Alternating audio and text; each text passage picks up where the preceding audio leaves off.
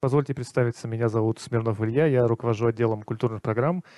И сегодня для меня э, тоже очень важный показ, потому что по образованию я историк, и антропологии у нас на истфаке была посвящена не, небольшая, но очень яркая часть обучения, поэтому э, вы увидите, насколько это прекрасен фильм и насколько огромная у нас страна, потому что каждый раз, когда нас знакомят с регионами, с народами, с обрядами жителей большой страны, всегда становится удивительно, потому что вряд ли есть возможность туда просто так вот сегодня э, собраться и поехать. Но побывать после таких просмотров, конечно, э, захочется, я вас уверяю. И чтобы не, не тратить ваше время и не занимать микрофон, я с большим удовольствием передам слово нашему сегодняшнему гостю, э, режиссеру фильма и, и ученому Алексею Вакаршеву под ваши аплодисменты. Спасибо большое, Илья. Э, э, ну, я начну с того, что я выражу признательность Ельцин-центру и вот непосредственно Илье, как организатору, за возможность представить вам картину. Вот. Спасибо огромное, что вы пришли, потому что я тоже преодолел, в общем, Э, определенный путь для того, чтобы мы сегодня с вами встретились. Эм, кроме того, значит, мне кажется, что этот показ символичен. После, после премьер в Москве и в Петербурге он должен был состояться и здесь тоже, потому что моя мама, э, Очергина Татьяна Юрьевна, эскимоска, я эскимос, она в 60-е годы закончила Свердловский государственный университет, факультет журналистики. И она была а, значит, э, а, а, одним из основателей Анадырской студии радио и телевидения на Чукотке, окружной. Вот, и поскольку она эскимоска, и, и значит, э, впоследствии она, она э, э, стояла у истоков всех общественных организаций коренного населения, Чукчи, Союза Венов, Союз эскимосов там, и так далее. И очень долгие годы возглавляла э, общественную организацию э, Союз эскимосов Чукотки. Эскимосы живут в четырех странах мира. В России, э, в Америке, в Канаде, Северной и в Гренландии. Вот, их объединяет одна такая большая организация, которая называется Inuit Circumpolar Conference. И, э, и вот э, чукотскую часть возглавляла долгие годы моя мама. И благодаря ей я, собственно, нашел э, тему для всей своей творческой жизни. Я снимаю фильмы на Чукотке, я снимаю фильмы о людях Чукотки, об этой земле, их истории, характеры уже 30 лет. А, значит, картину, которую я, э, в которую я приглашаю вас попутешествовать, э, она посвящена культуре морских зверобойных народов, вот, морских охотников северо-восточной Чукотки, береговых чукчей и эскимосов. Эта культура в равной степени принадлежит этим двум народам. Эскимосы были раньше, чукчи вышли позже. Ну, как бы пришли, потеснили эскимосов, адаптировали, так сказать, присвоили, присвоили себе эту культуру. И теперь эти два народа живут вместе, бок, бок о бок, и занимаются промыслом э, морских животных. Значит, э, поскольку картина рассказывает о двух этих народах, то мифологическая история, которую вы увидите в ней, она озвучена двумя сказительницами. Две, в общем, очень старых женщины рассказывают эту сказку, в основе которой лежит фундаментальный для этой культуры миф о женщине, которая родила кита. Одна из них – это Нина Булитовна Емельянова, она чукчанка, она методист, составитель учебников чукотского языка для школ. А вторая – это Елизавета Алеханна Добреева, эскимоска Наукана. Наукан это было такое поселение на мысе Дежнева, на Дежневском уступе, который был огромный с точки зрения вообще, так сказать, среди всех поселков э, северо-востока. Это был такой мегаполис эскимосский, потому что там жило 350 человек в течение 800 лет.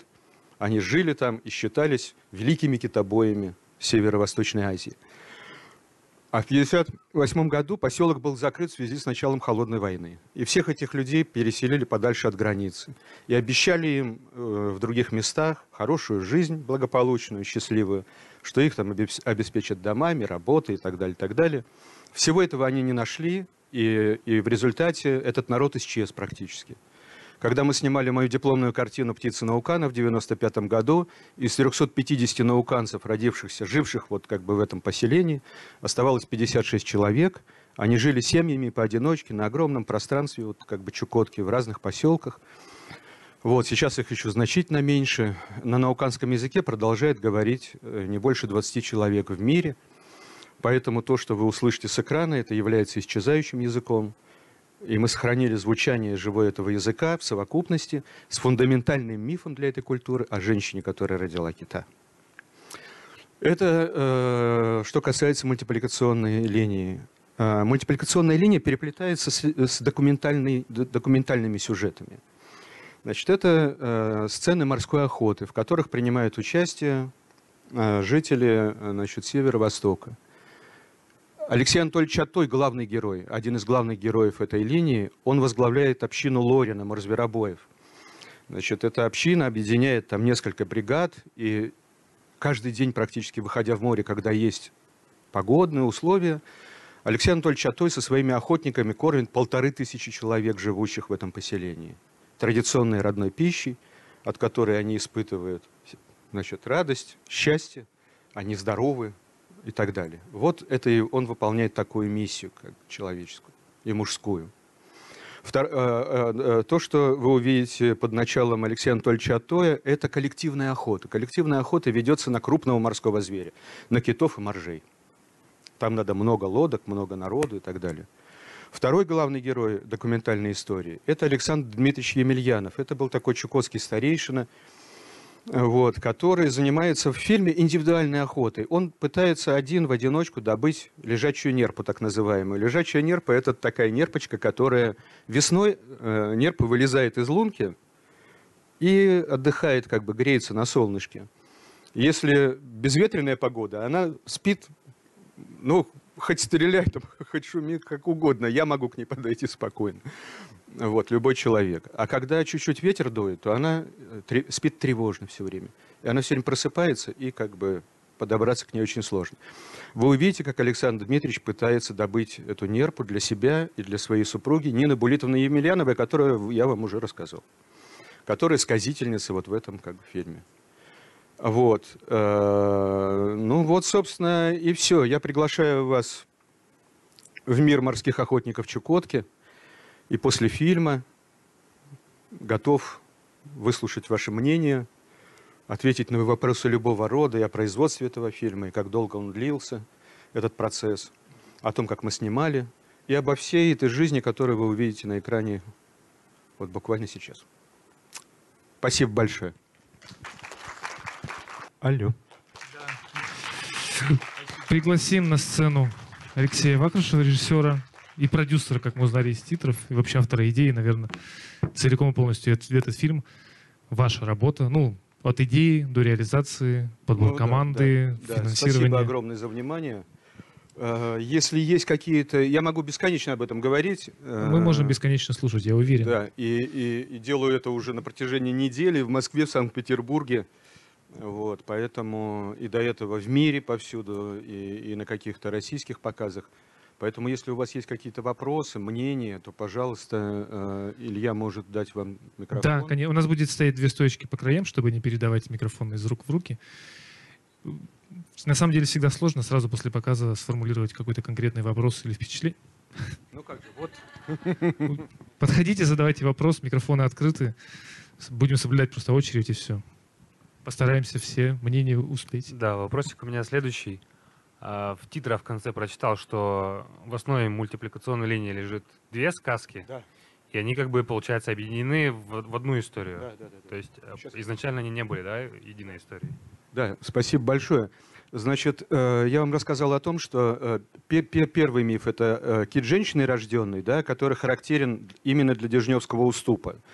Э, если вы спуститесь на, как бы южнее э, по побережью Чукотки, там уже этого мифа нет. Вот конкретно именно люди, жившие в Нунаке и в Мамрохпаке, а позднее в Наукане, они придумали этот миф, да, когда-то, Бог знает когда.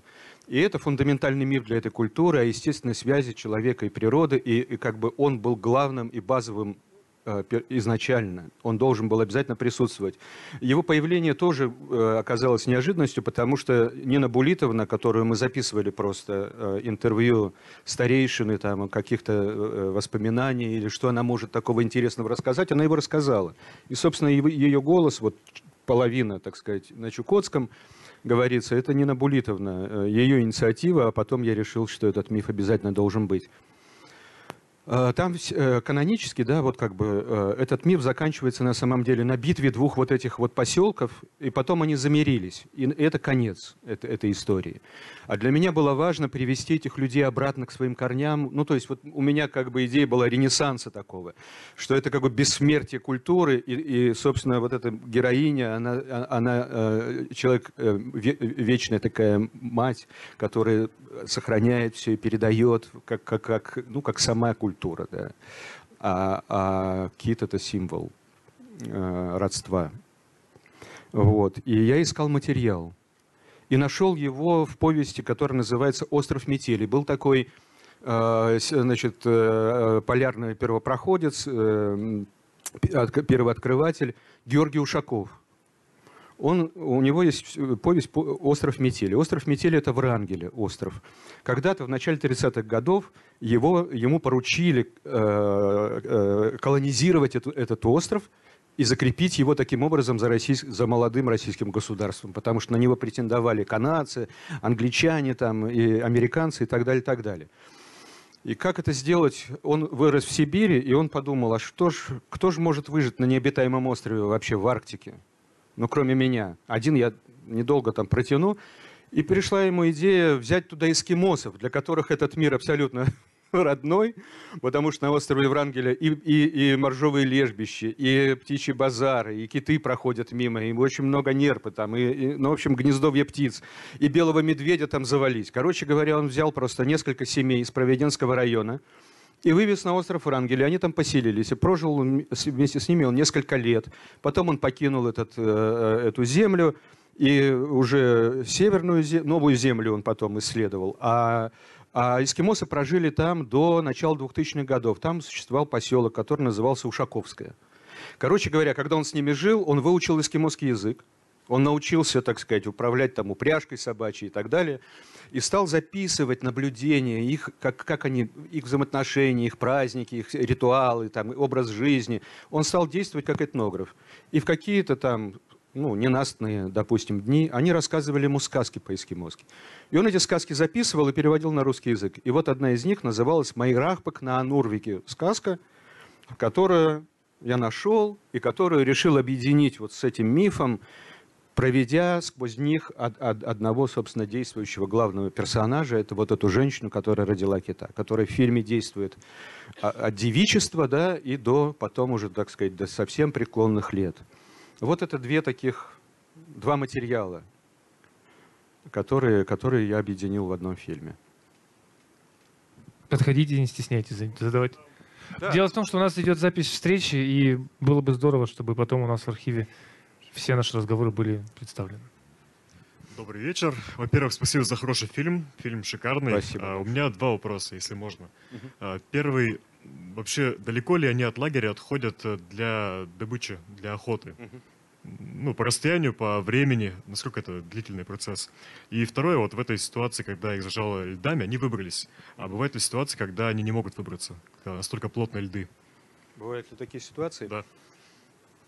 Ну, эти два вопроса объединя... объединяются тем, э, что э, они по-разному выходят, конкретно эти люди. Они живут на берегу Мичигменского залива, и, в принципе, э, ну, километров 30, наверное, от берега они отходят.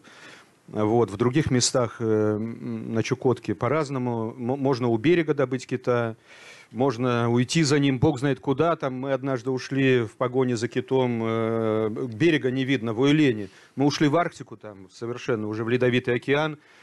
А он нас все ведет, ведет, а мы его никак не можем как бы настичь. Он уже загарпуненный, и, и, и непонятно, что делать. И, и стемнело, и поднялся шторм страшный. Они, они сами все перепугались, развернулись, и мы в этом шторме значит, в темноте вернулись обратно на берег. Э, где-то э, поселок... Дело в том, что традиционная система расселения береговых чукчи эскимосов это были маленькие поселочки, находившиеся непосредственно у открытого моря на высоких берегах, галечных косах, где сильное течение, идут миграционные пути вот этих вот морских животных.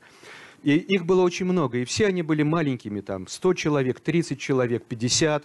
Наукан гигантский был, вот эти 350 человек, о которых я вам говорил, это такой гигантский город был.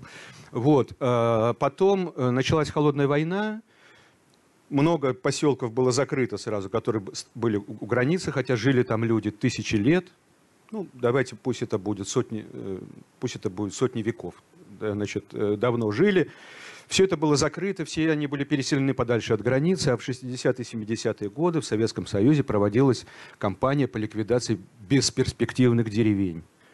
Э, все маленькие населенные пункты, которые занимали, вели традиционное хозяйствование, из-за того, что они были далеко от э, каких-то путей снабжения, что там сложно было наладить инфраструктуру там, и так далее, они, они закрывались, и все люди переселялись в какие-то крупные поселки или города. Таким образом была уничтожена русская деревня. И также, без учета вот географических особенностей и культурных особенностей, также были закрыты все эти поселки практически. Их было около ста, а сейчас на данный момент их 12 всего штук. Вот. И люди в результате оказались э, оторванными от корней, без родины, и иногда без возможности выйти в море, потому что там есть поселок Новая Чаплина, допустим, их поселили на берегу мертвой бухты, где надо 25 километров проехать до моря, где, собственно, весь морской зверь там проходит. И моя первая экспедиция во время ГИКовского обучения была в 91 году. Мы, значит, в этом новом Чаплино на собачках мы 25 километров ехали сначала до кромки льда. Там весь день сидели, значит, охотились на нерпу, потом возвращались обратно. А вообще охотничьи, э, э, э, вот эти промысловые участки теперь, то есть те места, где они когда-то жили, очень многие из них используют как промысловые участки. То есть они вынуждены теперь из этого поселка проходить вот эти там 50, допустим, там, или 70 километров туда, где они когда-то жили, и вести там охоту. Это к тому, как далеко они уходят. А, говоря про Лорина, э, вы сказали про этих вот, про эти льды, мы ушли, короче говоря, в этот, в этот день мы пошли на Китай. Мы распределились с оператором по лодкам, мы пошли на Китай, много лодок пошло значит, между льдами в поисках кита, и вдруг они увидели далеко на горизонте материковые льды. Дело в том, что э, вот этот такой серьезный лед, многолетний, на нем моржи весной, стада моржей спят, и их несет на север, а они спят в это время. Короче говоря, на этих плотах как бы. Они мигрируют таким образом. Осенью, в ноябре, там, эти, эти льды идут, наоборот, на, э, на, на юг. И моржи опять спят, и вот они могут их добыть. Сейчас в связи с глобальным потеплением этого льда стало мало. И когда вот мы пошли на китовую охоту, они на горизонте увидели вот эти льды, и они поняли, что там моржи должны быть обязательно. Ну так, моржи не меняют свои привычки тоже. И они бросили этого кита, и говорят, завтра мы пойдем на кита, и поехали за этими моржами. И мы ушли, откровенно говоря, куда-то в какие-то нейтральные воды, ну, видимо, потому что это было бог знает где, и вот там они напали на, на этих моржей, и пока они их разделывали, пока они, так сказать, их э, привязывали там к бортам, южный ветерок собрал весь лед по этому Мичигменскому заливу и прижал к берегу. И когда мы дошли до, ну, то есть по пути домой, мы, мы пришли к этому огромному полю льда. Вот такая была история. Это к тому, опять, что как далеко они уходят. То есть мы вынуждены были уйти за этими моржами там на Аляску, добыть их там, потом вернуться и попасть в такую передрягу. Значит, э, что касается этой передряги. Э, дело в том, что Дело в том, что э, все э, ситуации, в принципе, все сюжеты, происходящие с ними вот на экране и вообще в жизни, они архетипические для, для этих людей, ну, для этих мест. Э, ничего не меняется, в принципе, в природе, ну, кроме глобального потепления, потом глобальное похолодание наступит. Все эти истории происходили с ними, когда они были детьми, они были свидетелями этого, или подростками, они участвовали в этом, или они слышали об этом от отцов, они читали об этом в какой-то этнографической литературе, возможно. То есть все истории, которые могут произойти в море с охотником, э, происходили тысячи лет назад.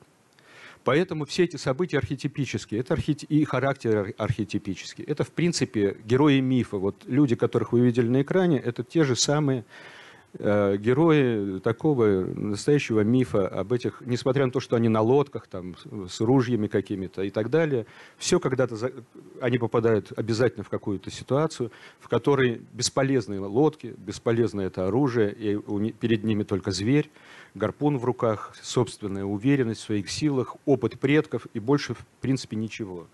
Вот, поэтому, э, когда они попадают в такие истории, э, никто из них руки не опускает. Ну, то есть они уже прожили это. Может быть, не они это прожили, а прожили там их дяди какие-нибудь или прапрадед. И они этот, это, эти знания, как бы, этот опыт, они, зна, а, они владеют им. Поэтому они, ну, как бы они проходят, они могут уйти там куда-нибудь подальше, вдоль берега, может быть, там и льда меньше и ближе, значит, тащить. Мы шли обратно 16 часов сквозь эти льды. На каждой лодке было там, э, морж взрослый весит 850 килограммов, там до тонны он весит на самом деле. Значит, на каждой лодке было по два моржа, плюс разделанный морж внутри этой лодки. И не было оставлено ни куска добычи. Ну, то есть вот 16 часов, как ледоколы, значит, они пробирались сквозь эти льды. И потом мы, через 16 часов мы наконец-то пришли, все дружно вытащили, значит, эту добычу, эти 800-килограммовые туши на лед, они их разделали, и только после этого они разошлись по домам для того, чтобы утром опять пойти на охоту. Это, так, ну, как бы, это настоящие такие представители, ну, то есть это хранители, в принципе, культуры. Вот, хранители своего народа, благополучия этих людей, которые, которые ждут их, их семей, своих собственных односельчан. То есть это такие большие, очень очень масштабные, э, масштабные личности все. Ну, Александр Дмитриевич там это вообще, как говорится, э, величайший человек, Алексей Анатольевич Аттой. Дело в том, что в середине 70-х годов из-за интенсивной, из-за интенсивного коммерческого промысла китов, поголовье китов стало, ну, как бы сократилось вообще чудовищно, потому что в 19-20 веке их вышибали сначала вор из-за ворвания, да, ну, как бы для, для освещения э, городов э, это, это использовали жир. В 20 веке это уже стало фармацевтика, э, значит, косме, косметическая промышленность вот, и так далее. И их тоже вышибали в огромном количестве. Поэтому поголовье китов сократилось, и, и человечество, значит, приняло решение запретить всем промысел китов. И он был всем запрещен в середине 70-х годов, включая их людей, которые вели этот промысел веками, просто столетиями. И, и, и, и есть такой поселок Иквен. Если вы стоите лицом к Дежневскому массиву, вот э, перед вами Дежневский массив, мы с Дежнева – ну, на левее, где, был, где китенок родился, правее Мамрохпак, а слева от этого Дежневского массива было поселение Квен древнее, которое, раскопки на котором вела Кунсткамера, а потом позднее Государственный музей Востока. Они, они копали сначала могильник, а потом э, ну, пытались понять, как устроено было древнее эскимосское жилище. И в течение 12 сезонов они раскапывали по 10 сантиметров эту вот полуземлянку древнеэскимосскую. И в конце концов они теперь могут ее полностью реконструировать. Мы будем это делать в моем художественном фильме. Целый поселок мы будем делать таких э, значит, береговых жителей. Э, так вот, на этом, когда вы стоите к этому эквену лицом, это высокий берег, в котором вы видите три этажа культурного слоя. Жилища древних эскимосов, сложенных из челюстей и черепов ну, китов и, и плавника, ну, в смысле дерева. Один, потом прослойка, значит, земляная какая-то, второй, и там третий. И это все продолжается в глубину, в глубину как бы самого земли, да, туда берега, ну, где-то на 350-400 метров. И, и они только первый слой ведь раскапывали древнеэскимосское жилище. Это, это древней берингоморской культуре принадлежит возраст, который 2500 лет. А нижние вот эти два этажа, то есть это сколько, сколько лет вообще люди там жили и добывали этих китов. Это были совершенно другие отношения э, значит, э, с миром, вообще с природой и так далее. Короче говоря, э, так вот, вот так они, это такая древняя-древняя традиция. Да? Им было запрещено этим заниматься. Спустя какое-то время они увидели, ну, те, кто запретил, что, э, что люди стали болеть, потому что они перестали есть традиционную пищу, пересели на консервы э, и стали есть нехарактерную для себя еду, и, и соответственно, они стали болеть. Потом э, понизился общий как бы, э, ну, настроение, это депрессия просто. То есть людям не позволяют заниматься этим делом. Человек, мужчина, по крайней мере, он не выполняет свою роль, и он начинает, соответственно, да, он сникает как бы. И тогда э, э, было решено, что китобойное судно «Звездный» начнет развозить по 2-3 туши в год на каждый поселок, просто чтобы они ели физически, как-то, так сказать, оставались сильными и здоровыми. И э, китобойное судно «Звездный» ходило, они значит, продолжали есть, а в середине 90-х годов запрет отменили, и Международная китобойная комиссия разрешила китобойным народам опять добывать китов. Ну, строго согласно квоте там определенной, для всех них стали давать определенное количество китов на, значит, на год.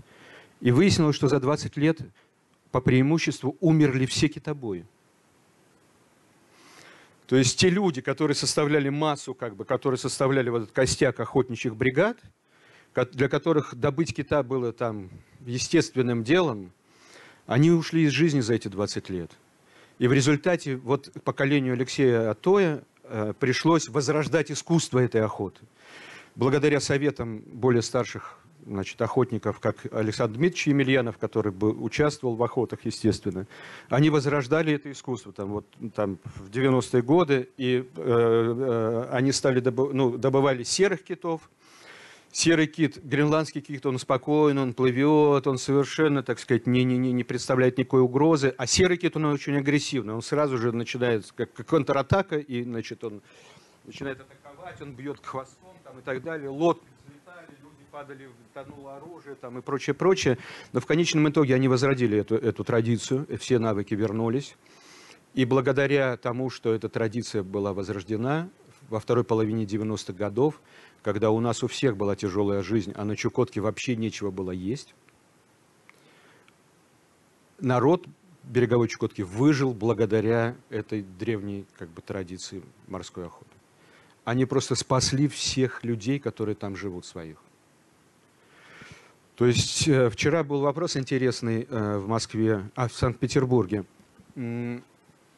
Вот они на этих вот э, значит, металлических лодках – уходит ли традиция, там, насколько она сильна, а, вот, а если лодок не станет? Я говорю, вы знаете, если не станет лодок, они, они не утратили искусство делать байдары, там, допустим.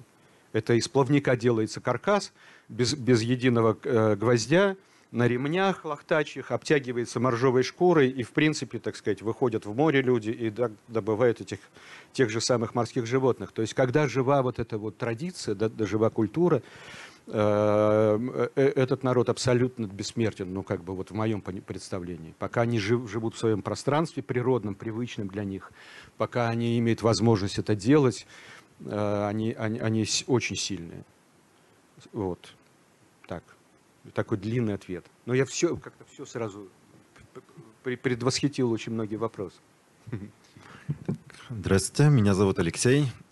Первое, Алексей, спасибо за фильм. Спасибо э, Очень классно, мне понравилось. Будет несколько спасибо. Спасибо, что вы обращаете наше внимание и делаете нам такое касание с той культурой. Видно, что вы не просто увлеченные, вы рассказываете про свою жизнь в том числе. Э, спасибо за музыку, которая использована в фильме. Очень понравилась и в мультипликационной части. Это, видимо, ну, судя по титрам, это... Оригинальный, да. Да, оригинальные. Вот, и у меня первый вопрос, если позволите я так понимаю, есть еще специально написанная музыка для фильма. Особенно мне понравилось тогда, когда охота была на нерпу. Такое музыкальное сопровождение очень точное и очень похожее на того героя, который участвовал. Кто автор, э, как вы это выбирали? И второй вопрос, несколько непонятно. Имена у всех героев в документальной части, они по большей части русские. Они так себя друг друга называют. Вот у меня вопрос это, они так действительно им названы, а, или это ну, такая интерпретация имен Чукотки и того региона? Вот два вопроса. Ага, хорошо, Леш, спасибо. А, значит, на первый вопрос. А, для, над фильмом работал, над музыкой работал профессиональный композитор. Он э, э, фантастический исполнитель, но в исполнительство он не пошел. Он пошел э, в теорию истории музыки, он закончил Академию Гнесина. У него как раз, э, это Александр Тавризян, молодой человек, у него э, э, диссертация э, как раз киномузыка на самом деле. Вот. И это был его первый опыт работы, но поскольку он очень тонкий э, человек и очень умный, эрудированный там, и э, он ведет великолепные вечера, там, посвященные Бетховену там, и прочее, прочее, и сам исполняет рассказывает обо всем. Вот. Э, и, музыка 20 века – это его конек первой, первой половины.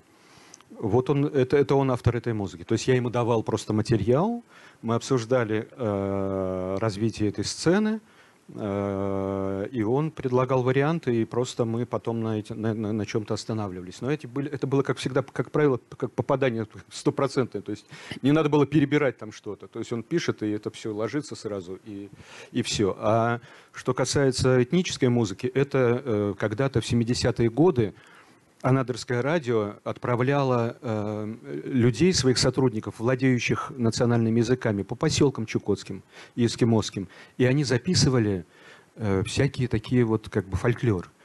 И, и записывали личных песен много. А личная песня – это, собственно, такая частная вещь, очень интимная вещь. Принадлежит человеку, но э, как бы задача у них была собрать ну, для истории материал, и те люди открывались и пели свои песни, личные песни принадлежащей только ему, этому человеку, которому была ему подарена, или он когда-то ее сам придумал, там, будучи подростком или ребенком.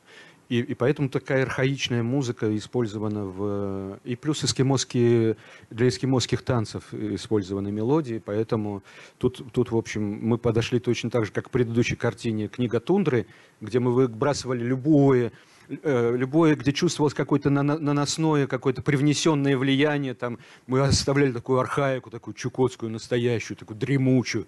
Вот в книге, Тун, в книге, в книге Тундры, да. И здесь мы как бы дальше стали следовать, поскольку это тоже рассказ о культуре такой, настоящий, достоверный, то вся этническая музыка, она очень, э, очень архаичная, такая, ну, такая пасконная, такая, как бы эскимосская. Вот. Э, а второй вопрос у вас был относительно имен. Э, значит, у каждого из них есть личное имя, безусловно, конечно. Личное имя, которое дают ему родители. Э, как правило, это происходит таким образом. Когда рождается чукча или эскимос, кто-то возвращается из ушедших. В поведении ребенка видят, и в поведении или в облике видят узнаваемые какие-то черты, вот, э, манеру какую-то, э, привычки, и понимают, кто вернулся. И такое и имя как бы так, странствует как бы по, по народу, это, это имя. И, э, им давали просто паспорта в середине, ну то есть в середине по преимуществу 20 века, и все они там, очень многие из них Иван Иванович, Петры Петровичи там, и, и так далее. А, а вот это имя личное, оно становилось фамилией. Там. Такая история. Но иногда они, когда, когда они говорят на своем языке, они друг друга называют вот по-своему. Сперва, э, сперва реплика небольшая. Вот они там, когда собираются на охоту, э, он по рации докладывает, видимо, пограничникам или еще кому-то о том, что вот они едут, такие-то ответственные и прочее. Вот у меня впечатление, что это проявление такого бюрократического восторга и помешательства на охране границ – ну, там я уверен на сто процентов, что никаких шпионов, диверсантов, террористов в тех краях нет, и зачем это делается, вообще непонятно. Ну, это так. Да, вот совершенно идиотический. Ну, это ладно. Э, вот тысячелетия этот народ жил в этой местности и занимался тем, чем занимается.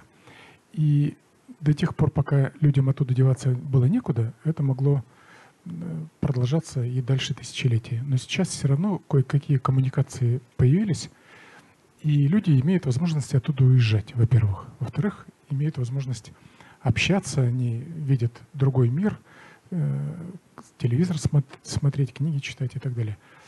Количество людей, которые называют себя ивенками, оно уменьшается, увеличивается, сохраняется прежнее, это первое. И второе, эм, вот насколько вы считаете перспективным э, сохранение этого языка как э, самобытного и культурного явления? Ведь на маленьких языках нет, э, в общем-то, ни культуры, ни науки, ни коммуникации. Они неизбежно должны исчезнуть. Даже такой язык, как русский, через пару тысячелетий, скорее всего, исчезнет. Поскольку людей, говорящих на русском, все меньше, меньше и меньше.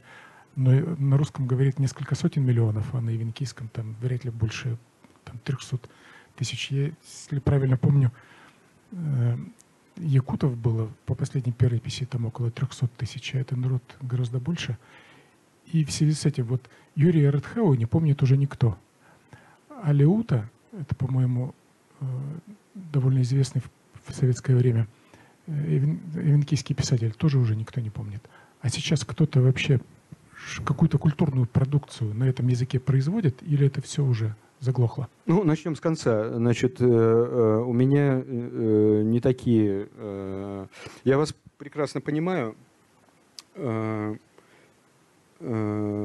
во-первых, выходит, сейчас стали издавать книги, потому что на Чукотке идет поддержка, идут программы, благодаря которым на языках издаются не только пособия всевозможные, там и словари, и буквари, но еще и, э, ну, допустим, словарь был сделан э, Шарль Винстейн, был такой француз, э, в течение десяти, по-моему, лет шла работа. Чукотско-русско-франко-английский словарь. В нем принимало участие в создании много э, старейшин, в том числе и Нина Булитовна с Александром Дмитриевичем были экспертами, ну, они эксперты в языке, понятное дело. Э, издаются книги, э, проходят какие-то программы, мероприятия.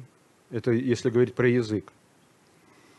Я свою э, миссию вижу в том, чтобы этот язык как бы процветал и сохранялся тоже. А, у меня есть пример очень хороший. У меня есть друг Захария Скунук. Это канадский эскимос, который начал, как и Родригес когда-то, снимать кино. Он очень хотел снимать кино про эскимосов, а у него не было никаких денег. И он тогда начал резать из мыльного камня, там у них есть такая традиция, как бы искусство север, этих самых канадских эскимосов, э, резать из мыльного камня скульптуры всякие, продавать их, и купил первую ВХС-камеру и начал снимать. И все это привело к тому, что он сделал э, картину э, по эскимосским мифам. Он, они делали 7 лет э, с Норманом Коном, такой продюсер приехал из французской Канады и нашел там самородка такого. И они объединились и сделали компанию «Сума». Они 7 лет делали фильм «Это Наржот Фестранер» по эскимосским мифам, которая получила золотую камеру в Канах и была признана критиками Канады лучшим фильмом Канады всех времен. Э, значит, э, у Захариаса помимо э, кинопроизводства есть еще эскимосский цирк, есть еще компания, которая занимается возрождением традиционных праздников. Теперь у него есть телеканал, который вещает 24 часа в сутки.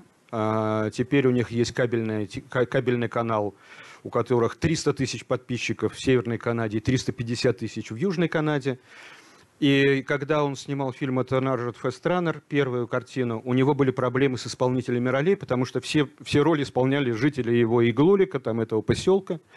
Вот. Когда он снимал четвертую картину, у него не было никаких проблем с выбором актеров, потому что все говорили на, на этом инуктитуте своем диалекте.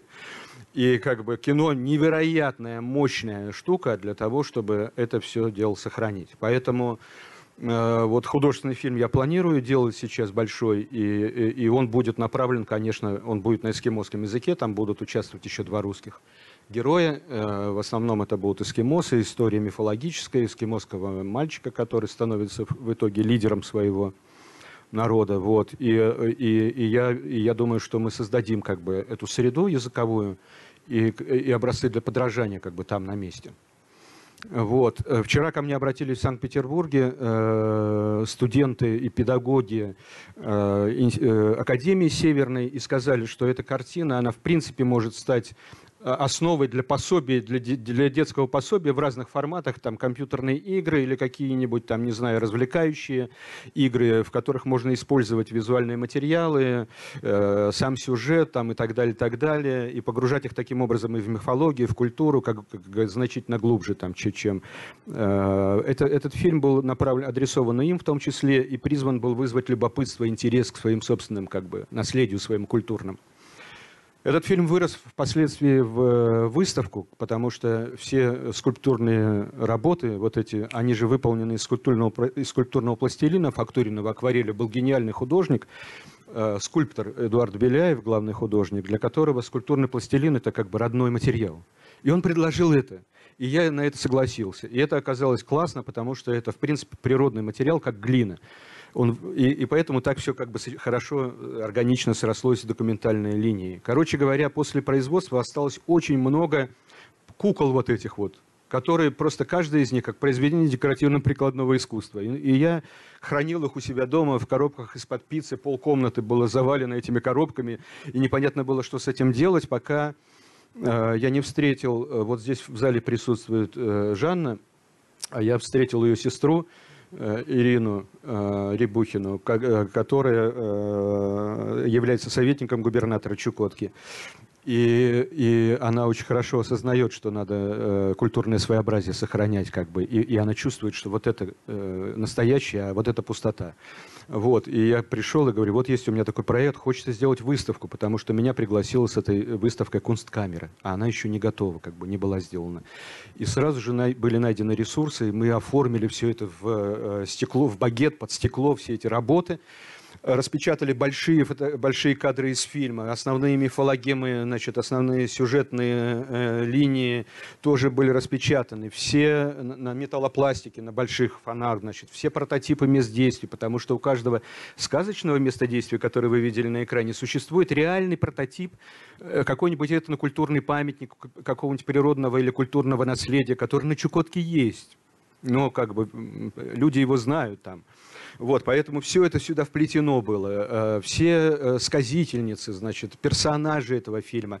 Все это было разбито на четыре как бы, части по сюжету этого фильма, где я веду экскурсию, опираясь на сюжет мифа, и добивая все это информацией по этнографии, по истории, по археологии, рассказывая о героях, рассказывая о традициях, там, о, обо всем остальном. И люди за 40 минут приходят к концу, они все об этом знают уже, об этом мире, они хотят посмотреть кино. Вот такая история. Значит, она была во Владивостоке, она была в Кунсткамере, она была в Москве. А, потом э, мы сделали э, туры когда наступила пандемия. Фильм должен был выйти в прокат в прошлом году 1, э, э, со 2 апреля. 16 марта я все остановил, потому что началась пандемия.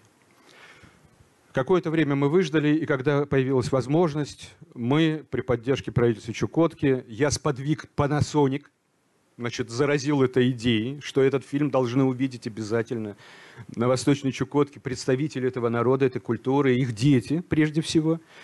И был куплен 3 на 5 метров значит, экран посеребренный, бешеный значит, Panasonic проектор, система широкополосного звука. И мы объехали Восточную Чукотку по маленьким поселкам, где давно не ступала нога вообще никаких культурных деятелей – мы провезли по этим деревням, значит, этот фильм, и по пять сеансов в день мы показывали, показывали, я представлял, отвечал на вопросы, призывал э, детей ценить, значит, своих э, родителей, протянуть руку, спросить, если им интересно, а что это такое, а что происходило сегодня в море, там, тра-та-та-та-ра. Короче говоря, обо всем этом я говорил, и параллельно этому мы проводили конкурс рисунка «Книга моря», где, где, где было две темы. «Кит, женщина и рожденный миф», который переработал Редхеу, э, значит, немного в своей повести «Когда уходят киты». Э, и общая тема «Морские охотники Чукотки». И можно было делать э, и портреты охотников, и сюжеты, происходившие на охоте, и промысловых животных, и природу, которая их окружает. Короче говоря, все-все-все-все. Без возрастных ограничений. Было прислано 400 рисунков со всей Чукотки. Они полтора месяца рисовали, не только те, кто живет у океана – рисовали те, кто живет на границе с Магаданской областью. 400 рисунков от 5 до 60 лет. И я был в полном шоке, потому что значит, такой отклик. То есть получается, что в течение полутора месяцев мы ездили показывали фильмы, говорили о сохранении, о необходимости, значит, того, чтобы это все жило, там, ребята, вы являетесь наследниками там культуры, за вами тысячи поколений, там, таких же там, мощных, сильных, отважных, отчаянных и красивых людей, там, и прочее, прочее. И вся Чукотка в это время полтора месяца тоже по-своему думала об этом и рисовала, рисовала, рисовала. И вот я вышел потом на, на, на последнем показе, Последний показ был э, в день 90-летия Чукотского автономного округа 10 декабря. И на сцене стояла спасительная цифра 90 в шариках. И я вышел и сказал, вы знаете, мы проводи, проводили конкурсы, так много работ хороших, и так много детей в этом участвовало, что мы решили 90 лет округу, и 90 лауреатов будет у нас на нашем конкурсе. Вот. И каждому из них мы, мы дарим вот такую книгу. То есть я вам рассказал про фильм, я рассказал вам про выставку, по которой я веду экскурсию. А вот эта книга, книга моря, которая э, представляет собой иллюстрированная полностью от начала до конца вся анимационная линия фильма, э, значит, которую вы посмотрели, покадрово, вся, вся она сопровождена, это билингвое издание на русском английском языке, и масса контекстной информации а, об этой культуре, ну, так, так или иначе появляется в кадре, там, вот, допустим, они на моржовой шкуре тач, этого кита к морю, и, пожалуйста, значит, здесь есть а, а, о прыжках на моржовой шкуре, был, так, было, так, была такая традиция, вот, это значило, в общем, определенные вещи. Александр Дмитриевич Емельянов, который стал прототипом человека-медведя, такой старейший наставник. Вот, э, материалы предоставлены Э, камеры Государственным музеем Востока, я имею в виду иллюстративные науки, ну, археологические, этнографические материалы. Писал вместе со мной Писал вместе со мной эту книгу э, сотрудник Государственного музея Востока Михаил Мокович Бронштейн, который посвятил всю свою жизнь, искусствовед и археолог, посвятил свою жизнь Чукотке. Иллюстрации я готовил в течение полугода – Здесь есть в заключительной части этой книги, э, вы, вы миф слышите все время, тот по-чукотски, это по-эскимоски. И вы ни разу не слышите его как бы на одном языке от начала до конца, поэтому здесь, э, значит, наши сказительницы в своей собственной редакции дали эти тексты от начала до конца по-чукотски и на науканском языке, вот, который является исчезающим.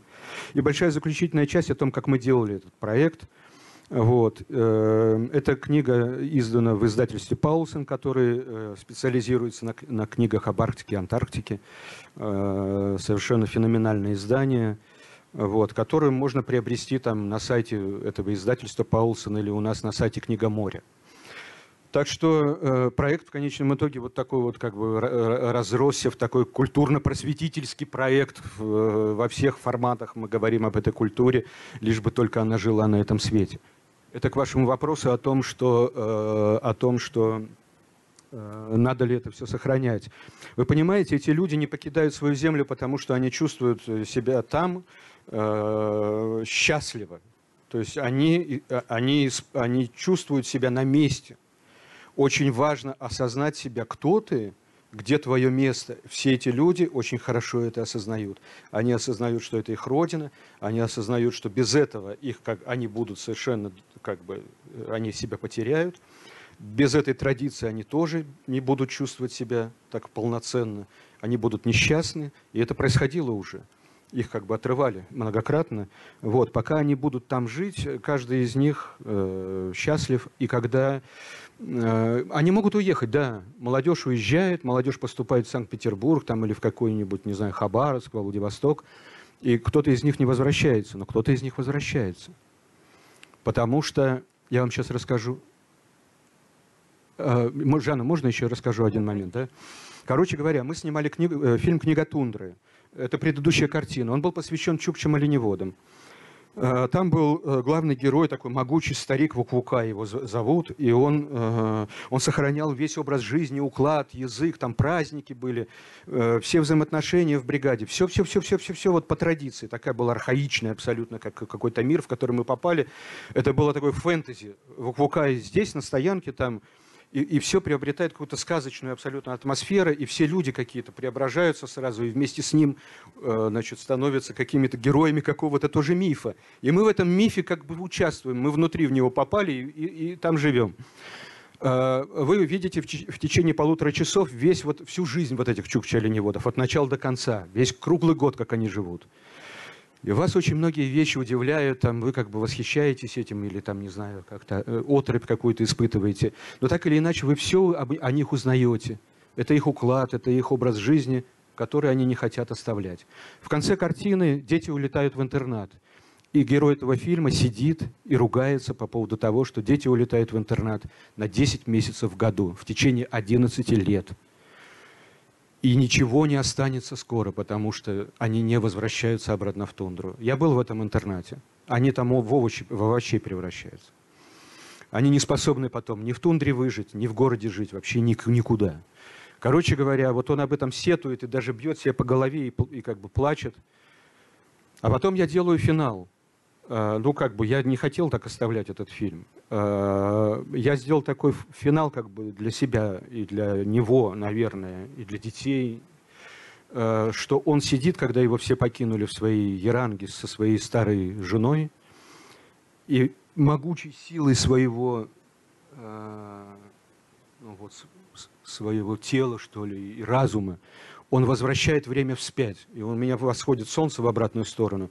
И следует сцена, когда дети вернулись, и они опять как бы с этими взрослыми вместе где-то вот в этой вот заснеженной абсолютно, в этом пространстве непонятной планеты, они едят вместе жертвенную пищу там после тяжелого дня, и все они счастливы. Вот такой был финал.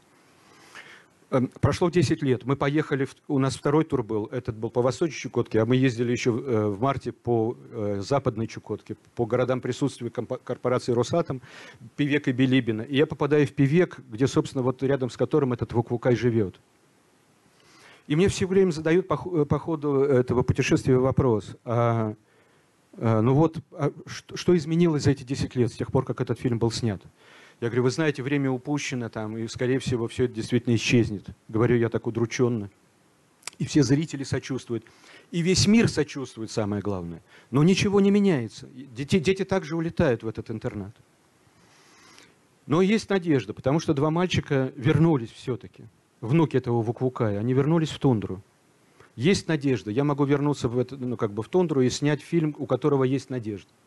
Они, что, буд, что будущее, скорее всего, может быть тра-та-та. И вдруг мне рассказывает дочь Вуквукая следующую картину. Вот прошло 10, 11 лет с момента наших съемок. В этом хозяйстве было три бригады. Вторая, во второй, вторая бригада стояла рядом с трассой, через которую все время идут машины, каких-то недропользователей, везут какое-то горючее, какое-то бесконечное, какое-то такое вот как бы туда-сюда. И там была бригада, где ее возглавлял герой соцтруда. И нас туда заталкивали все время, когда мы прилетели. А я говорю, нет, только к Вукукаю, я только к Вукукаю. В конце концов мы отбились и попали к Вукукаю. Так вот, эта бригада теперь номер два. Там один пастух, живущий в палатке, пасет стадо один. То есть, в принципе, не, нету бригады, и оленей скоро не будет. Четвертую бригаду значит, возглавлял младший брат Вуквукая, который очень кичился всегда тем, что он интегрирует технологии новые в свое как бы вот это вот традиционное хозяйство. Снегоходы можно, это тоже можно, на оленях там ездить не надо, тра-та-та-тарара. Теперь его сын живет здесь с женой, все остальные живут где-то в полутора километрах от них, то есть традиционное стойбище как бы развалилось, там определенный порядок, как стоят жилища, как оно устроено вообще и так далее – они живут в полутора километрах друг от друга, пасут стадо по очереди. Сын бросает стадо, потому что жена ему велит там, в 8 вечера вернуться домой. И это, конечно, трагедия. То есть, в сущности, ее тоже нет. Сейчас я вам скажу. К Вуквукаю вернулось в этом году, в прошлом году, 11 детей. Они закончили 9 классов, 11 человек вернулось к этому старику. И они ждут сейчас 12-ю девчонку, то есть всего будет 12 детей, и прошлым летом взрослые даже не пасли оленей. Этим дети занимались.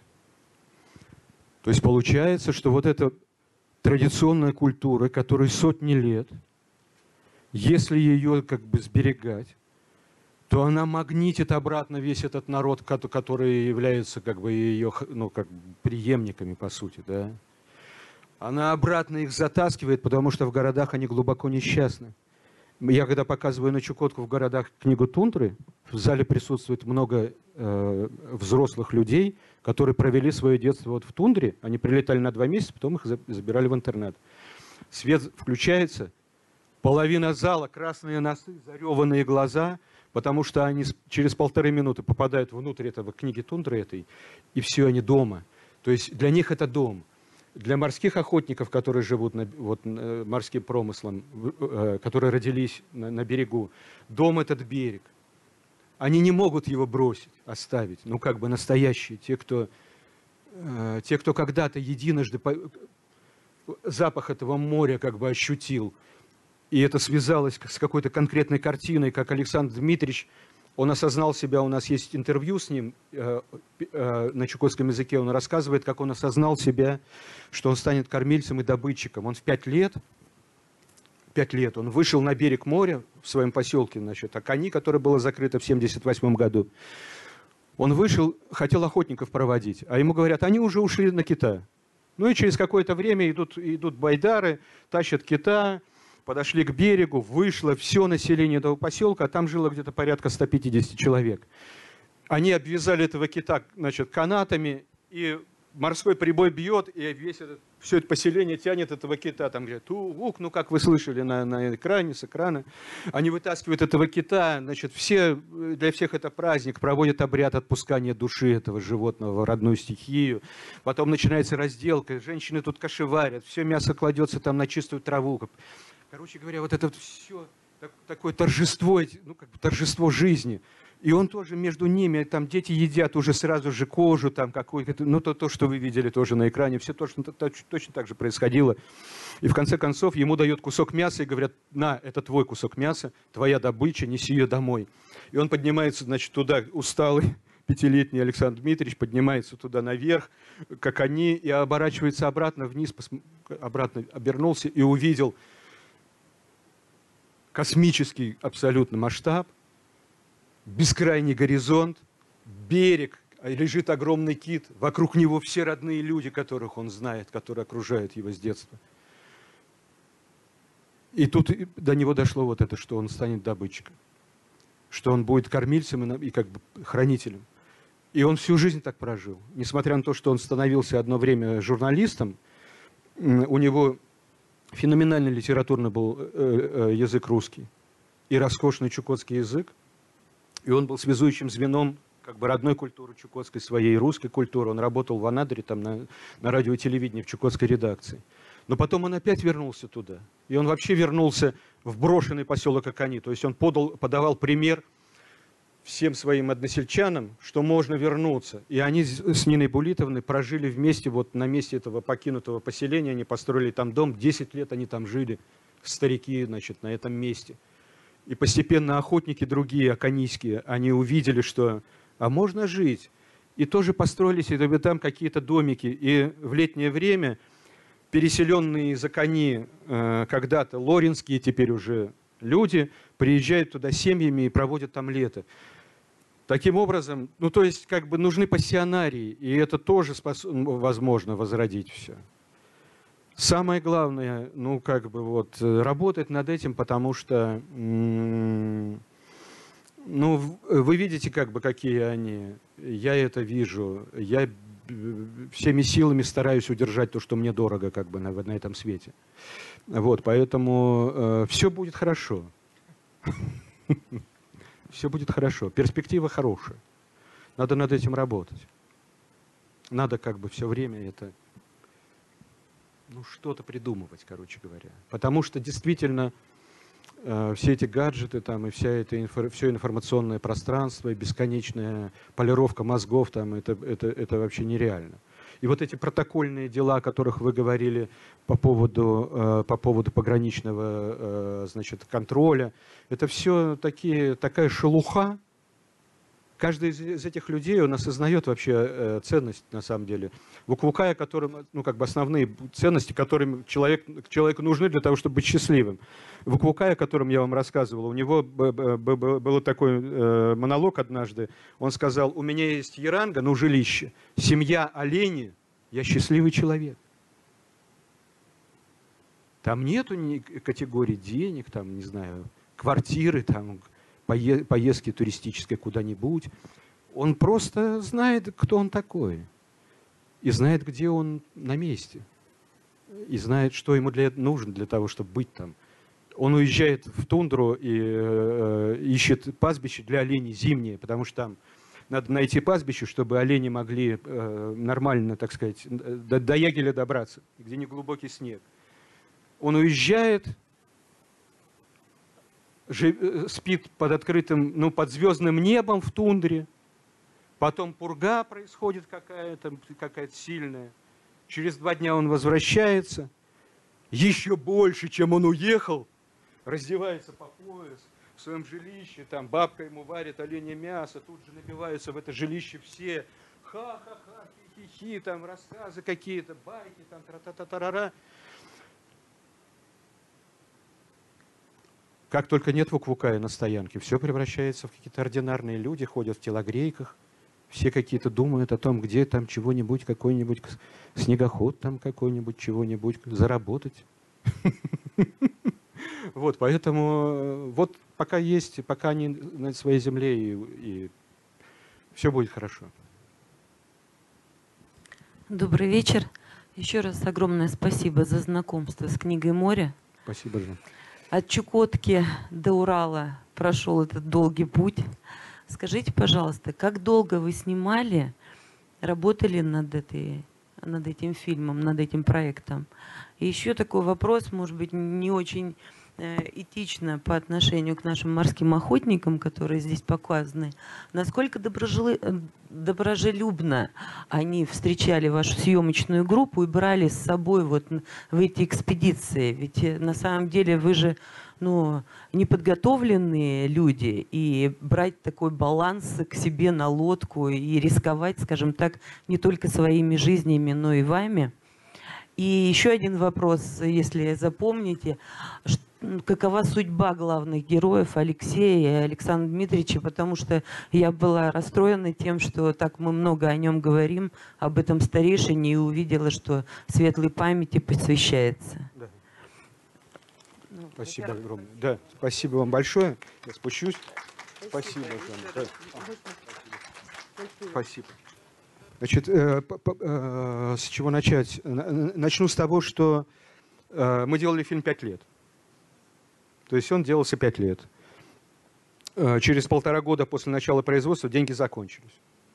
Потому что анимационное кино оказалось очень затратным по финансовым э, причинам. Документальное оно менее затратное, а бюджет был рассчитан на документальное кино, через полтора года деньги закончились, и, и мне пришлось сделать э, э, версию для Министерства культуры, потому что я должен сдать по контракту, а иначе возврат средств, там штрафные санкции и так далее. Вот. И все это заканчивалось там, где повоевали два поселка, они ушли искать спасение в тундру, а она осталась одна на берегу ждать своего ребенка. И, и вот такой как бы был печальный финал у этого фильма. Э, значит, э, тем не менее, он стал лучшим фильмом среди 355 фильмов, сделанных при участии Минкульта в 2015 году. Вот. Потом я два года искал деньги за рубежом и в России, пока русское географическое общество не пошло навстречу и, и не, не дало денег на продолжение, ну как бы на завершение. И они опять закончились, я опять искал деньги. Короче говоря, полтора года, два года паузы и э, полтора года мы заканчивали. Э, три года делалась мультипликация, э, делалась она э, по-разному. Последние полгода мы работали с Эдуардом Беляевым вдвоем. Он э, лепил и анимировал, а я композил бесконечно. Я вошел в этот проект вообще ничего не зная про мультипликацию, ну, кроме теоретически, э, чисто, факультативно. Вот. А вышел я профессиональным абсолютно как бы аниматором, потому что э, сцена, где женщина-нерпа ныряет там, к, к треске и, и толкает ее наверх, она длится 23 секунды. Эдик снял непрерывное движение, значит, это полет этой нерпы, и мне пришлось Э, не резать его, потому что в этом достоинство это, этого плана, да, э, а как бы придумать, как это все друг относительно друга происходит, драматургия какая-то, рыба относительно этой женщины. У меня было в композе полторы тысячи слоев. Компьютер вешался вообще бесконечно, постоянно, потому что полторы тысячи слоев он не тянул. Там было полторы тысячи слоев, и делали мы ее 45 дней без лепки. Ну, как бы без лепки персонажей. 45 дней только съемки и композы было. То есть это колоссальный труд. Э, мы работали полгода с ним вдвоем э, с 10 э, утра до половины первого ночи без выходных. И мы сделали больше половины мультипликации в этом фильме. То есть мы работали за фабрику мультипликационную просто, за целую, вдвоем. Это могли только мы, наверное, сделать, потому что я, я совершенно безбашенный. А, а, а, а Эдик, э, ну, просто хотел тоже, э, ему нравилось, потому что я создал все условия для, для его, для его чтобы он раскрылся как бы до конца. Вот. А, а что касается документальной линии, мы, э, э, было четыре экспедиции на Чукотку общей продолжительностью полгода. У нас были экспедиции по полтора месяца четыре раза. И мы снимали бесконечно, э, бесконечно охоты, когда мы дожидались типичных событий, типичного развития истории, и одновременно, чтобы что-то неожиданное произошло с ними, потому что для кино без неожиданности никак нельзя, чтобы они сами как-то начали выходить из этой ситуации. Короче говоря, приходилось ждать, приходилось ходить без конца. Я сходил э, раз 70, наверное, в море на все, на, на, на, во все сезоны и на всех животных, какие только могут быть. Вот. Э, как, как они нас брали в лодке, э, я снимаю на Чукотке с 91 -го года. Я сам эскимос. Для меня выйти в море это как бы ничего, ровным счетом никакой, никаких проблем. Славка, оператор, который, главный оператор этого фильма, Тут два оператора. Мои съемки еще тут какие-то есть. Два оператора. Руслан Федотов, который стал замечательным режиссером. Если вы смотрели фильм «Песни для кита», ну, рекомендую найти этот фильм. Э, э, значит, он прекрасный режиссер стал. А, но главный оператор это все-таки Вячеслав Макарев, с которым мы на Чукотке были семь раз уже. Вот, мы снимали много фильмов как бы разных. И, и Слава Макарев, он парашюти, парашютист, мастер спорта, у него 3000 прыжков с парашютом, э, и он вообще ничего не боится. Поэтому, когда там, э, значит, э, я его просил сядь, нам важно было попасть в лодку главному герою, а они берут с неохотой, не потому что они не хотят взять, а потому что тот, кто загарпунил Китай, является хозяином этого Китая, традиционно. Он его гарпунит, гарпун попадает, и это человек, добывший этого кита. Потому что потом все они начинают дальше добывать, но это должно закончиться как можно быстрее, их много. А именно тот человек, который загарпунил, он и есть хозяин этого кита. Поэтому они все хотят, потому что еще э, в бытность Романа Аркадьевича Абрамовича губернатором за первого кита, ну не за первого, а того, кто добыл кита, ему платили премию. Вот там начало 2000-х годов. Они получали приличные деньги за это. И, и как-то вот привычка это осталась. Уже денег никто не платит, но они все равно хотят загарпунить его первым, и поэтому на этой маленькой лодочке появление третьего человека, оно утяжеляет как бы лодку, и скорость не дает развить быстро, как бы набрать.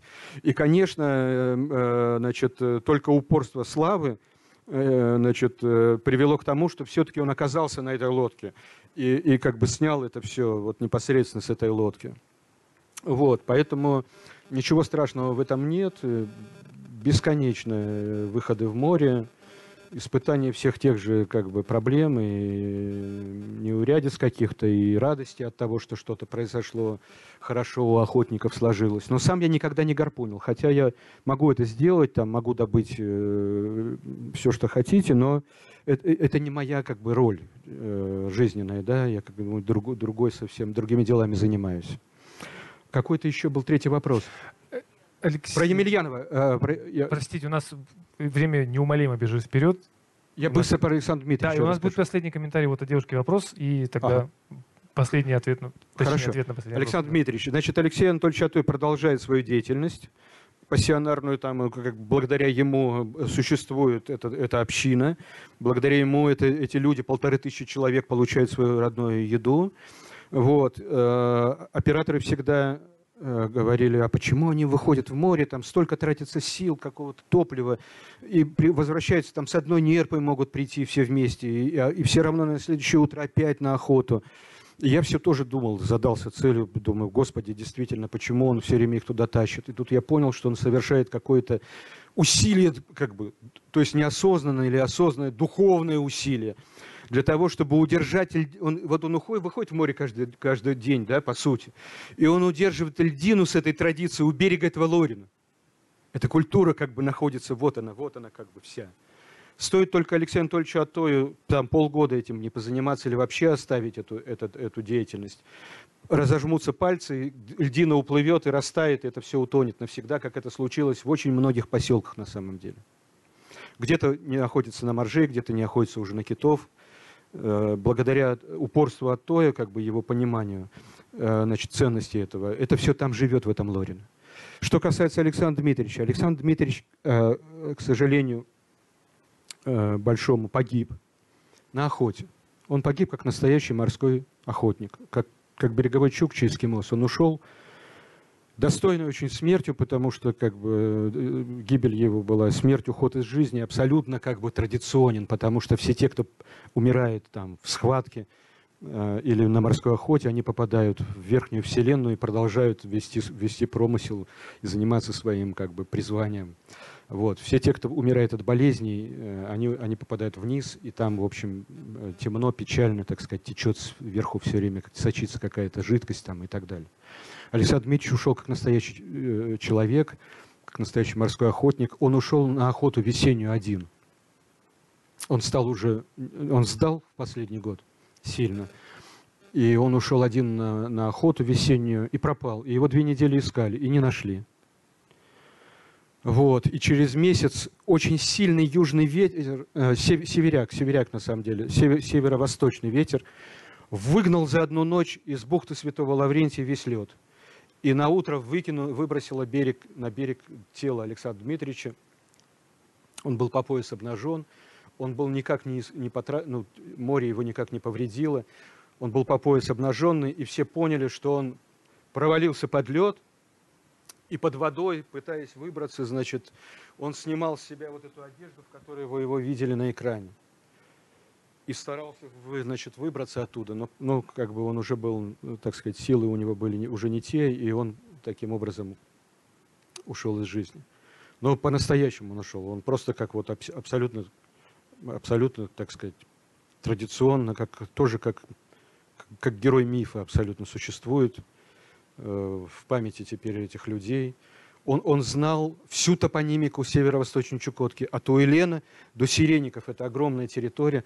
Он знал название каждого распадка, каждой сопочки, каждой речушки, каждого мыса, каждого, каждой, каждого, каждой сопки, вообще всего на своем родном языке по-чукотски и знал, почему это названо было именно так, с, как, с чем это связано, с какой-то сказкой или с каким-то случаем, или с, каком, с каким-то конкретным человеком. Но, короче говоря, это был человек феноменальных, абсолютно э, хранитель такой настоящий. Я очень жалею, что мы мало сняли с ним разговоров, потому что когда такие люди уходят, как бы уходит такой пласт огромный, колоссальный знаний традиционных, я одну ремарку еще. Э, э, я... Это, э, это вы знаете, вот когда, когда уходит, это, есть такая мысль о том, что когда уходит вот такой хранитель, как бы целая вселенная, но то когда, когда народ малочисленный, их немного, и когда какой-то хранитель вот действительно таких сумасшедших совершенно знаний из далекого прошлого, которые передавались только устной традиции, там ведь письменности не было, вот, и это все доживает до, нашего, до наших дней, и он умирает, уходит вообще целый мир.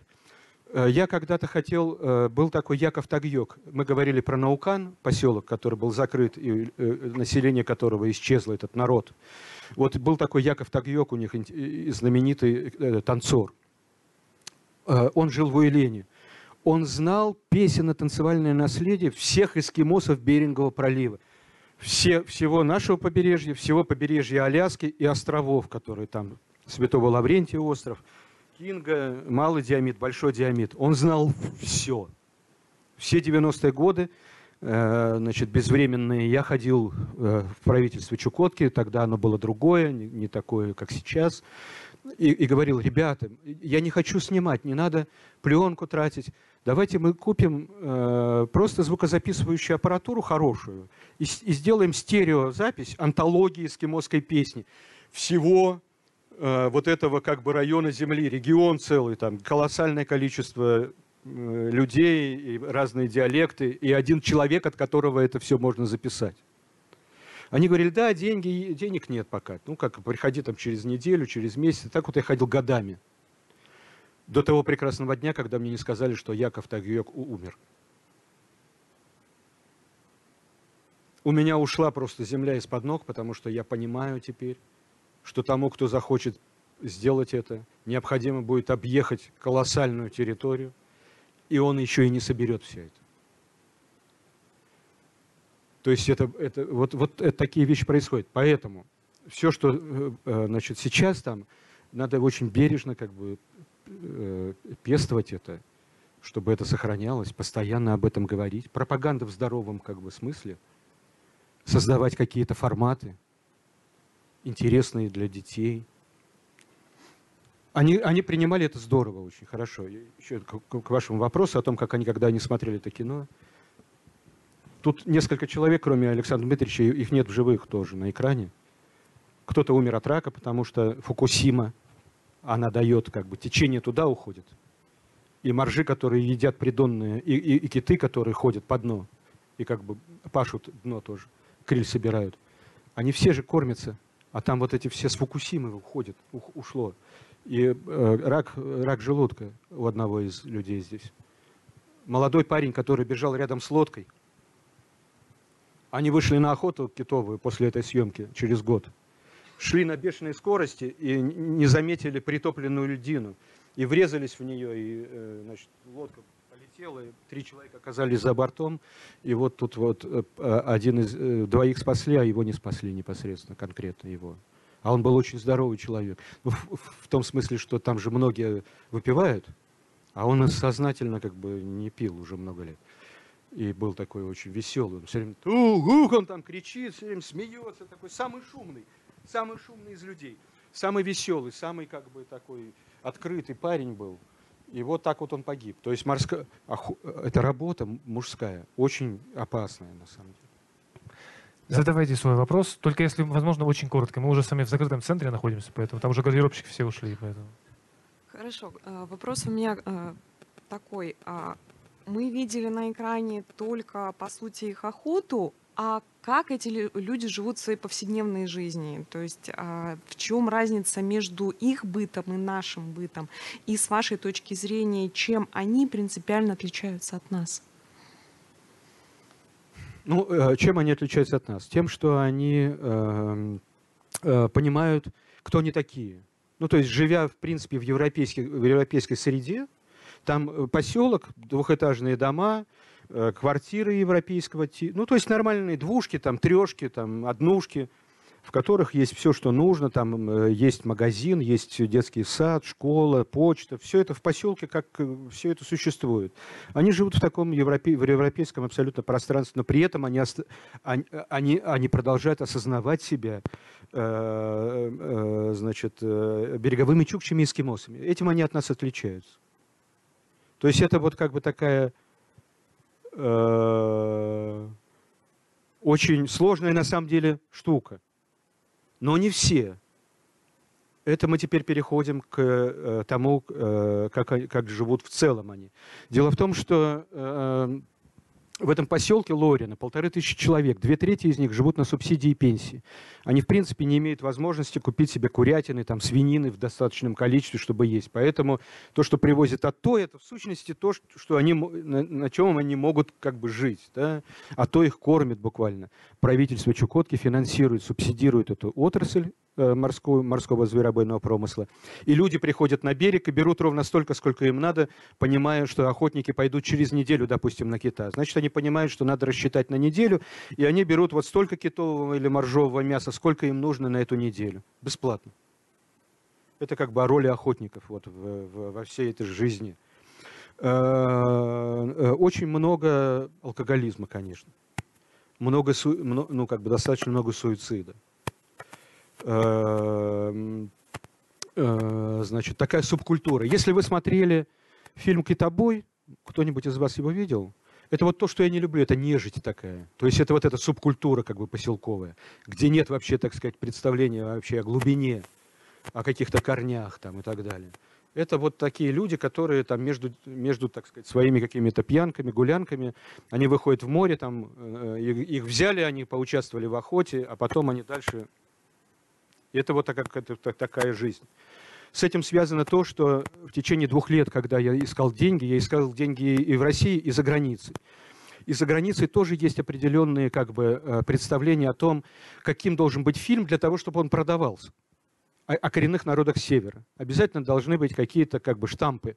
Это алкоголизм, там, это суицид, это какая-то там мордобой, э, значит, и так далее, это грязь какая-то и прочее. Короче говоря, когда, когда я искал два года деньги, у меня появились норвежские, финские, израильские партнеры. Тре, ну, как бы, обязательным требованием которых было, было как бы, наличие берега в этом фильме. Со всей вот этой вот как бы, ну как бы, мишу, ну как бы шелухой вот этой. И, э, и мы снимали, честно, с оператором не только морскую охоту, но и как бы на берегу вот это все сцены. Э, в домах, там, в поселке, в семьях наших героев прослеживали какие-то линии.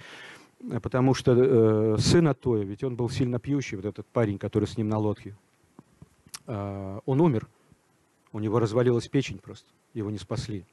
И вот тоже человек на экране. Короче говоря, э, и когда мы сняли это кино, я потом полтора месяца сидел и пытался склеить то, что вы видели, вот это живое, как, живой образ культуры, потому что морская охота – это актуальная форма существования этой культуры сейчас с, ми, с мифом, с духовной, как бы, с духовным пластом все. С вот этим, вот с этим берегом. Я полтора месяца на это убил. И у меня не склеилось живое с мертвым вообще. Оно как бы не, оно, я как не пытался, оно никак не склеивалось. И в результате я сказал своим партнерам, что я, не, я как бы сделаю кино так, как я хочу, так, как я его вижу. Денег ваших я не возьму. И спасибо за сотрудничество. И закончил фильм на свои, ну, ну как бы на российские деньги только. Он был закончен. Это к вопросу как бы о береге. Если вы хотите посмотреть э, о том, как жизнь устроена на берегу, посмотрите мою картину восьмого года «Добро пожаловать в Инурмино», куда мы попали в 2007 году, восьмом, э, на арктическое побережье, и увидели, э, нас туда отправляли, нам говорили, что там райское место, там какие-то постарали, бла-бла-блым, там какие-то невероятные люди, которые не пьют и которые владеют какими-то древними древним искусством ловли какой-то океанской форели, моржа добычи там и так далее. Мы туда приезжаем, и через полторы минуты, мы туда долго добирались, мучительно и страшно, и когда через полторы минуты я соскочил на берег и, и как бы огляделся вокруг, и я понял, что там все ровно наоборот, что это чудовищно совершенно эклектичное пространство, созданное из, ну, как бы людьми, которые при, приехали извне и постоянно в течение каждых 30 лет пытались улучшить жизнь этих несчастных береговых чукчей, значит. Они строили то так, то сяк, то переселили их, переселяли их оттуда сюда, потом оттуда сюда. И это чудовищно, потому что это не только, так сказать, разрушенные руины их родного поселения, а это и домики 30-х годов, это и какой-то советский долгострой брошенный, это и новые домики, которые были построены в начале 2000-х коттеджного типа, типа а-ля канадские, канадские коттеджи, но сделанные в Саратове по нашим, по нашим, значит, из наших материалов, которые при любом ветре, значит, начинают дребезжать, и люди, как в электричке, э, там живут внутри этого домика, без теплоснабжения, без э, канализации. И, и, и, и все это в, э, в песке, смешанном с, с, с этим самым, с пеплом Э, печей, которые они топят в течение там, 60 лет. И когда проходит дождь, все это превращается в жижу черную. А когда значит, высыхает это все, это все поднимается в воздух и висит. А рядом стоит полярка брошенная, которая, потому что Севморпуть умер в те годы, и она брошенная. И, и, и это все, и туда переехала чукотская семья чукотского охотника, который там раньше был поселок Чукотский тоже, э, которых тоже переселили в это Инурмино. И вот этот чувак этот хотел домой, он же всю жизнь хотел домой, и тут он дождался, что Севморпуть умер, и полярники ушли оттуда, значит, э, эти метеорологи. И он говорит, я буду охранять это, это, это как бы имущество. И туда вместе с семьей своей переселился, и они там живут там без электроснабжения, без всего, но на, как бы на своей земле. И вот эта вот как бы эклектичная картина, в которой живут люди и пытаются сохранить еще как бы свои знания и какое-то понимание жизни, осознание того, что, что они наследники какой-то великой традиции и передать своим потомкам, это чудовищно было. И я сказал оператору, слушай, вот через полторы минуты мы все снимем, как это есть, потому что это должны увидеть вообще люди ну, там и, и, и как-то должны поменять вообще что-то здесь. Потому что они за это отвечают, ну, чиновники я имею в виду, тогдашние.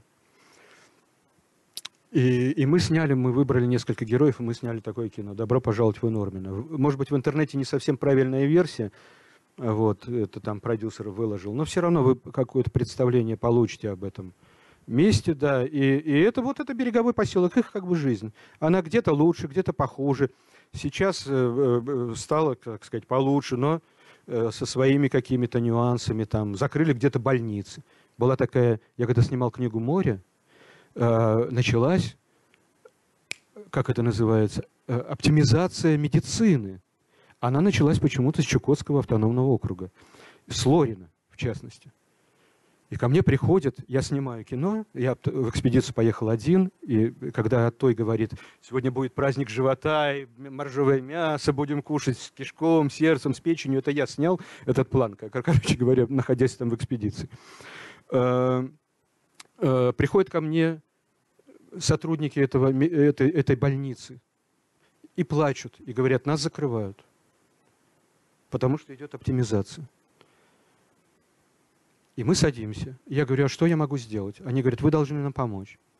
Я говорю, ну, давайте напишем письмо президенту об этом. Потом они пропадают, потому что, видно, кто-то на них наехал. Проходит там пару недель, они опять ко мне приходят, одна, и говорит, вы, вы должны нам помочь обязательно. Я им пишу письмо. Мотивации какие? Какие, какие основные как бы, причины не закрывать это, это?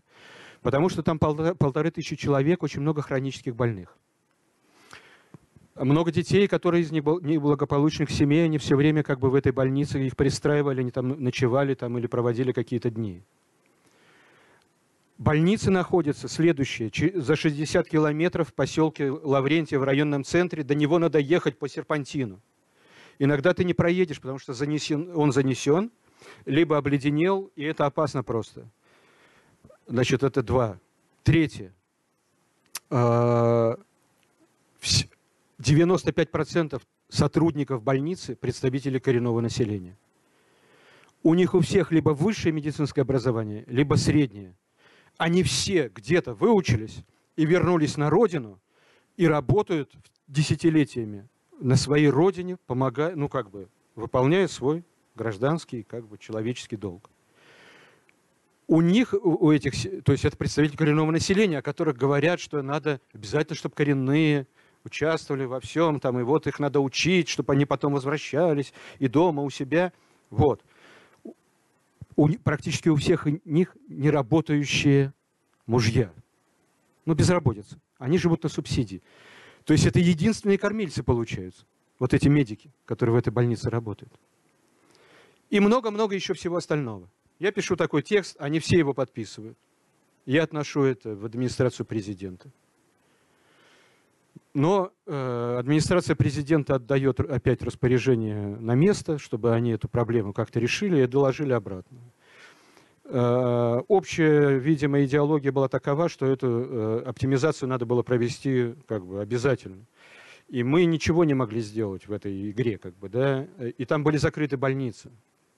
В Лорино была закрыта больница. Теперь там ФАП, который работает с 9 утра до 6 вечера, и все. Весь стационар надо вести в Лаврентии в Уэлене, до которого фиг долетишь. Ну, потому что там погодные условия чумовые бывают. Ну, просто невозможно из Лаврентия туда долететь иногда. Закрыта больница. Огромный поселок.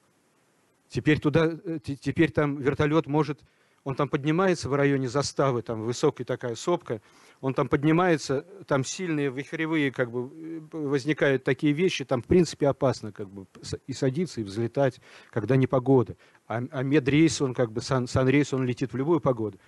Короче говоря, вот было такое сделано. Сейчас, потом по всей стране это как бы прокатилось. Да? Сейчас признано было, что это была ошибкой. Никто как бы с этим ничего делать, похоже, не собирается дальше. Ну, посмотрим. Короче говоря, вот это вот как бы о жизни, опять же, на берегу. То есть мы, когда там живем и работаем, э, к нам все время как стекаются вот эта проблематика. То есть проблематика это вся, над которой либо мы, мы, либо мы ее фиксируем для фильма, как в Нурмина было, где я боролся там за четыре вещи, по-моему, там, за, за, это, в общем, неважно. Это длинная песня. Либо вот как в Лорино, значит, за больницу это пришлось э, отстаивать больницу. Короче говоря, везде ты должен разделить как бы их на самом деле жизнь, стать одним из них. Это такой э, принцип э, визуального антрополога, если мы возвращаемся к науке. Э, вот. Ты должен стать одним из них буквально, и только тогда ты сможешь так близко и так незаметно для них ты перестаешь существовать как носитель камеры, потому что ты только что что-то носил, пилил, там, строгал или там устанавливал жилище и прочее. Когда Вуквукай смотрел первый раз книгу «Тундры», значит, я при этом не присутствовал, была его дочь Ира. Значит, он говорил все время две реплики. Первая – это Он все время удивлялся, когда они это сняли, он никак не мог понять, потому что, потому что все эти люди направлены на решение сущностной задачи. У них есть цель, которая, она сущностная, ну то есть она такая очень значительная, неоспоримая.